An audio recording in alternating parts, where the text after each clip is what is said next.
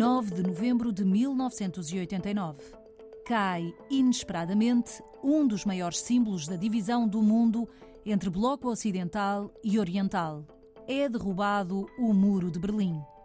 No dia seguinte, na Antena 1, a crónica de Carlos Branco. Há um clima de euforia, mas também de preocupação em Bona. Euforia que levou ainda ontem os deputados a cantarem espontaneamente o hino alemão no final da sessão parlamentar. Euforia natural porque, inesperadamente, a fronteira entre os dois Estados alemães se tornou transponível 28 anos depois de ter sido erguido o Muro de Berlim. Euforia porque foi assim dado um grande passo em frente no sentido de uma reunificação alemã. Mas há também preocupação. Como alojar agora ainda mais refugiados? Quantos milhares mais irão chegar já no próximo fim de semana?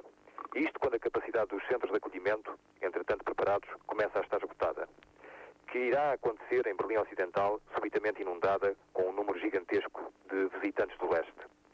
Tudo isto irá fazer com que o chanceler Helmut Kohl venha interromper, já esta tarde, a visita oficial que está a efetuar à Polónia.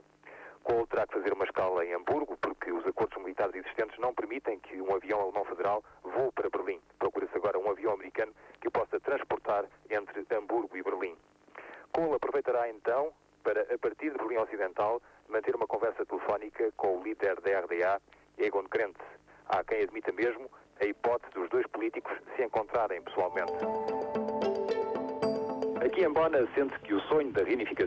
começa a ganhar contornos de realidade. Aquilo que se julgava só seria possível concretizar ao cabo de longos, longos anos, parece agora, surpreendentemente, ao alcance da atual geração de políticos.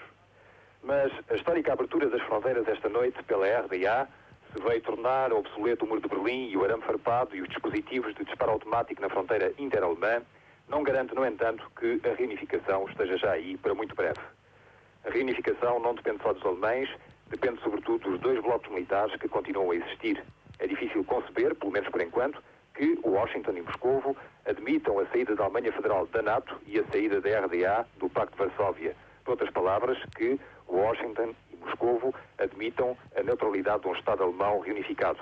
Essa é a solução que, mesmo assim, parece mais viável de aceitação por ambas as partes. A queda do Muro de Berlim significou também o ponto final na relação que tinha sido estabelecida entre a RDA e vários países, com destaque para a Etiópia, para Moçambique, para a Guiné-Bissau, Tanzânia ou Angola. Milhares de estudantes e trabalhadores contratados viviam na República Democrática Alemã no final dos anos 80. De Angola tinha chegado meses antes Carlos Mariano Manuel, então investigador, hoje professor catedrático de patologia, mas também historiador e autor da História de Angola. Carlos Mariano Manuel viveu seis anos na Alemanha, primeiro na dividida, depois na unificada, sempre ligado à Universidade de Humboldt, uma das mais antigas e prestigiadas do país. Eu cheguei em Berlim, enviado pela minha Universidade de Angola, no dia 7 de março de 1988 era uma segunda-feira. E na quinta-feira, dia 9 de novembro do ano seguinte, ocorreu a queda do Muro de Berlim. E desde essa data foi sendo incorporada na vida institucional da antiga RDA os valores e a ordem jurídico-constitucional da antiga RFA, ao ponto de, no termo deste processo, no dia 3 de outubro de 1990, foi formalmente declarada a unificação dos dois Estados germânicos. Na prática, eu vivi na antiga RDA, desde o dia que eu cheguei, segunda-feira, 7 de março de 1988, até a queda do Muro de Berlim, que ocorreu na quinta-feira, no dia 9 de novembro de 1989, eh, por volta das 19 horas. Ouvido pelo jornalista António Silva Santos, Carlos Mariano Manuel recorda onde estava nesse dia em que o muro veio abaixo. No dia em que ocorreu a queda do muro de Berlim, do muro de Berlim, eu encontrava-me na cidade de Cheverin, que se localiza a umas centenas de quilômetros a norte da cidade de Berlim, pois nesse dia estava a participar numa atividade científica eh, que consistia em abordar novos métodos de diagnóstico das doenças eh, do tecido linfóide. E estávamos nesta, nesta atmosfera científica com outros cientistas alemães e da Suíça. E subitamente começamos a ouvir que qualquer coisa da normal estava a passar-se em Berlim. E através de contactos telefónicos pudemos apurar que aglomerava-se cada vez mais gente junto do muro de Berlim, que separava a parte oriental da cidade e a parte ocidental.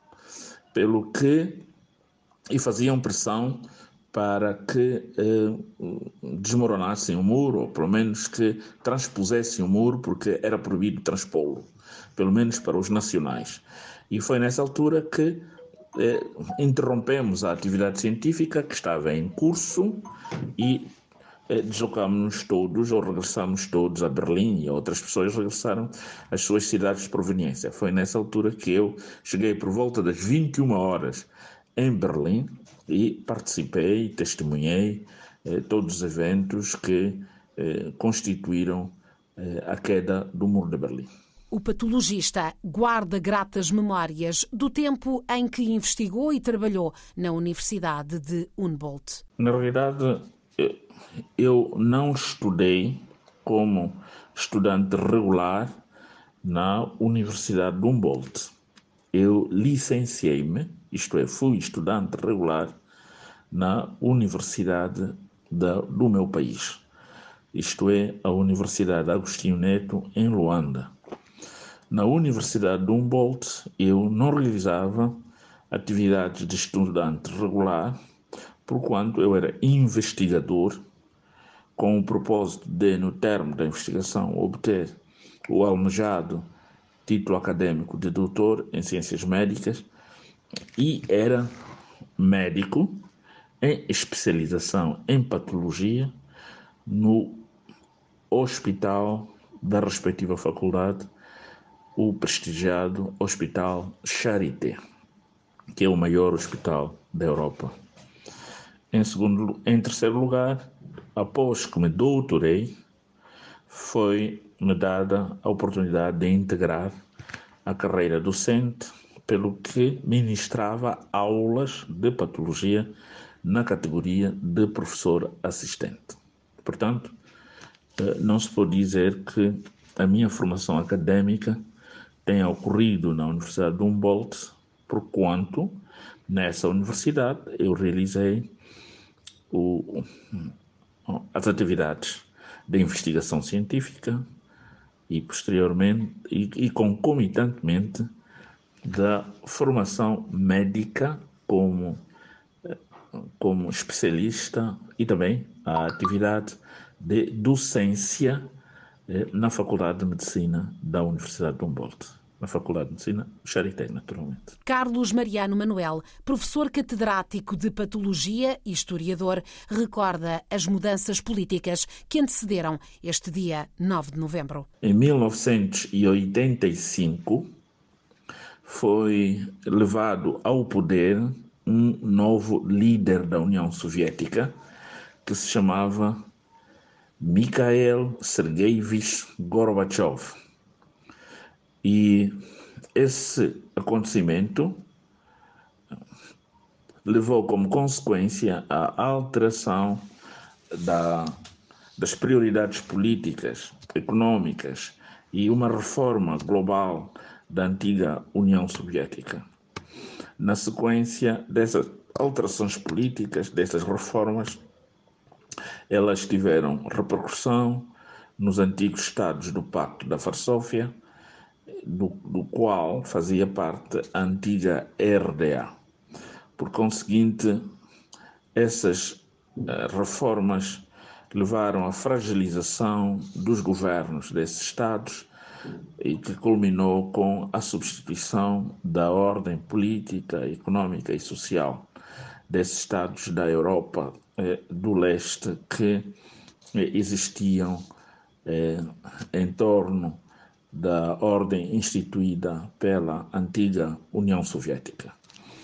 E isto tudo ocorreu eh, na sequência eh, das orientações que o líder da União Soviética eh, imprimiu na altura e que ficaram conhecidas sobre um aforismo russo que ele repetia com frequência na altura, segundo o qual quem na, tarde, quem na vida tarde chega é castigado pela própria vida. Portanto, ao que parece, os desmoronamentos dos governos eh, dos estados que circulavam na órbita da antiga União Soviética teriam chegado tarde nas reformas e foram castigados pela própria vida. Carlos Mariano Manuel, um entre milhares de africanos com vidas tocadas pela experiência na República Democrática da Alemanha. Testemunho ouvido por António Silva Santos nesta semana em que assinalamos a queda do Muro de Berlim. Prometemos ouvir outras histórias, outros percursos, outras memórias de estudantes e trabalhadores, muito em breve.